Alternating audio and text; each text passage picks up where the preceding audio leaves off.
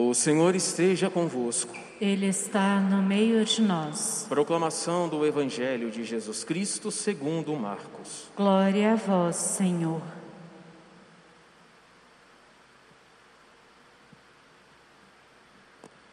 Naquele tempo, Jesus se retirou para a beira do mar, junto com seus discípulos. Muita gente da Galiléia o seguia, e também muita gente da Judéia, de Jerusalém, da Idumeia, do outro lado do Jordão, dos territórios de Tiro e Sidônia. Foi até Jesus, porque tinham ouvido falar de tudo o que ele fazia. Então Jesus pediu aos discípulos que lhe providenciassem uma barca, por causa da multidão, para que não o comprimisse. Com efeito, Jesus tinha curado muitas pessoas, e todos os que sofriam de algum mal jogavam-se sobre ele para tocá-lo. Vendo Jesus, os espíritos maus caíam a seus pés, gritando: Tu és o Filho de Deus. Mas Jesus ordenava severamente para não dizerem quem ele era. Palavra da salvação. Glória a vós, Senhor. Você já teve algum ídolo na vida, assim, quando você era pré-adolescente, sei lá, o adolescente? Ou você tem algum ídolo ainda, assim, que te chama atenção? Geralmente a gente tem assim um cantor, né, uma banda de música, enfim, um, um artista. Geralmente as pessoas né, costumam ter um ídolo. Pois bem, quem era o ídolo dos santos? Cristo, único. O único capaz de fazê-los felizes era nosso Senhor Jesus Cristo. Então, eles não pensavam duas vezes antes de optar por nosso Senhor Jesus Cristo. Hoje a igreja está de vermelho porque celebra a memória de uma santa, Santa Inês. O nome dela significa cordeiro, tanto que é daquela região que ela morava, em que fazem-se os palhos. É uma lã de cordeiro que se faz os palhos que os arcebispos usam aqui para indicar que eles estão numa arquidiocese e que eles servem o bom pastor. Ela foi obrigada a prestar um culto de adoração a uma deusa com D minúsculo chamada Vesta. Isso foi na perseguição de Diocleciano em Roma. Essa menina foi pega pelo Império Romano e foi levada aos tribunais. Doze anos de idade. Doze. Obrigaram ela então a colocar incenso para adorar essa entidade dele, deles, Vesta. E ela de pronto disse: Nunca, meu Senhor é Cristo. E aí eles ficaram sem saber o que fazer. 12 anos? Tem que morrer? Podemos matar? Não podemos matar?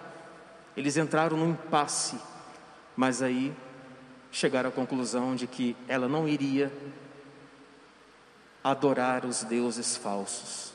Então ela foi condenada à morte pelo Império Romano. Ela foi decapitada aos 12 anos. O Papa na época chamava-se Damaso foi aquele Papa que pediu para São Jerônimo escrever, traduzir toda a Bíblia, do hebraico e do grego para o latim. O Papa disse assim: Como podem ter feito uma coisa dessas com aquela criança de 12 anos? Ela deu seu sangue por causa de nosso Senhor Jesus Cristo.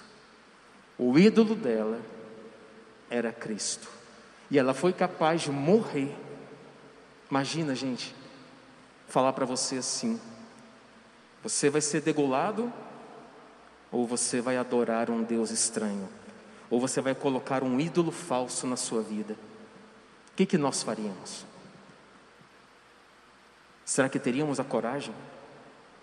Se pegássemos aí, já que o cerco está se fechando, né, contra a igreja, se pegássemos e nos colocassem na parede, a morte ou a renúncia da fé católica, o que, que você faria? Você teria coragem de falar: prefiro que me matem do que eu abandonar aquele que me salvou na cruz? Podem me torturar, mas eu não renuncio o meu batismo. Podem trucidar com meu corpo, mas eu não vou trair a nosso Senhor Jesus Cristo. Vocês sabiam que nem todos nós vamos ser chamados ao martírio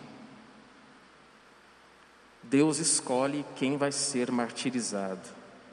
Tanto que vocês lembram que São Francisco ficou sabendo que estava tendo um martírio lá na África e ele quis ir para a África. Aí Deus falou: Não, eu não estou te chamando para o martírio, você não vai morrer martirizado.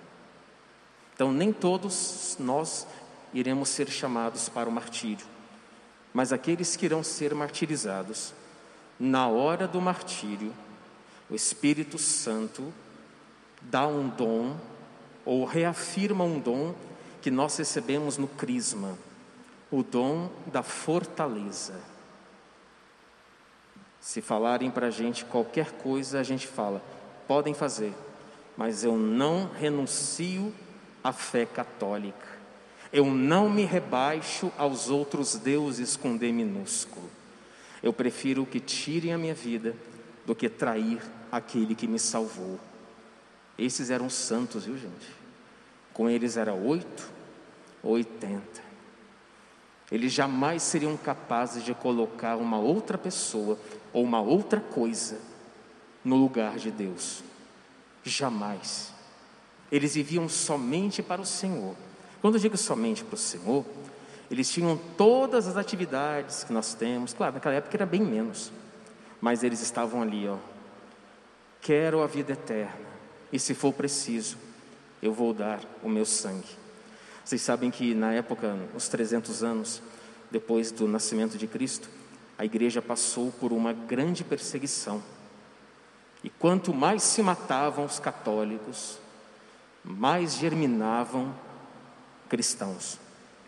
Uma vez, um cristão escreveu para o imperador dizendo assim: Você está matando os cristãos, não adianta nada. Quanto mais você matar, mais cristão vai nascer. Sangue de mártire, semente de novo cristão. Quando o imperador leu essa carta, ele ficou atordoado, né?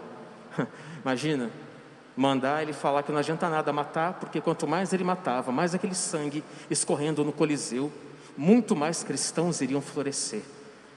Quantas pessoas que presenciaram esse martírio dessa menina não se converteram por aquela fé de uma menina de 12 anos? Ela não precisou falar nada, ela só disse que não ia incensar a deusa Vesta. E aí ela perdeu a sua vida para ganhá-la no outro mundo. Que Santa Inês nos ajude a sermos totalmente fiéis à fé que nós recebemos no batismo. Que nós não traiamos o Cristo, gente. É preferível tirar a nossa vida do que renunciar ao nosso batismo da fé católica. A gente tem que ir até o final. Padre, eu fui batizado na igreja católica. Vai até o final, meu filho. Não vai para outra, não. Vai até o final na igreja que o teu pai, a tua mãe, os teus padrinhos te levaram quando pequeno.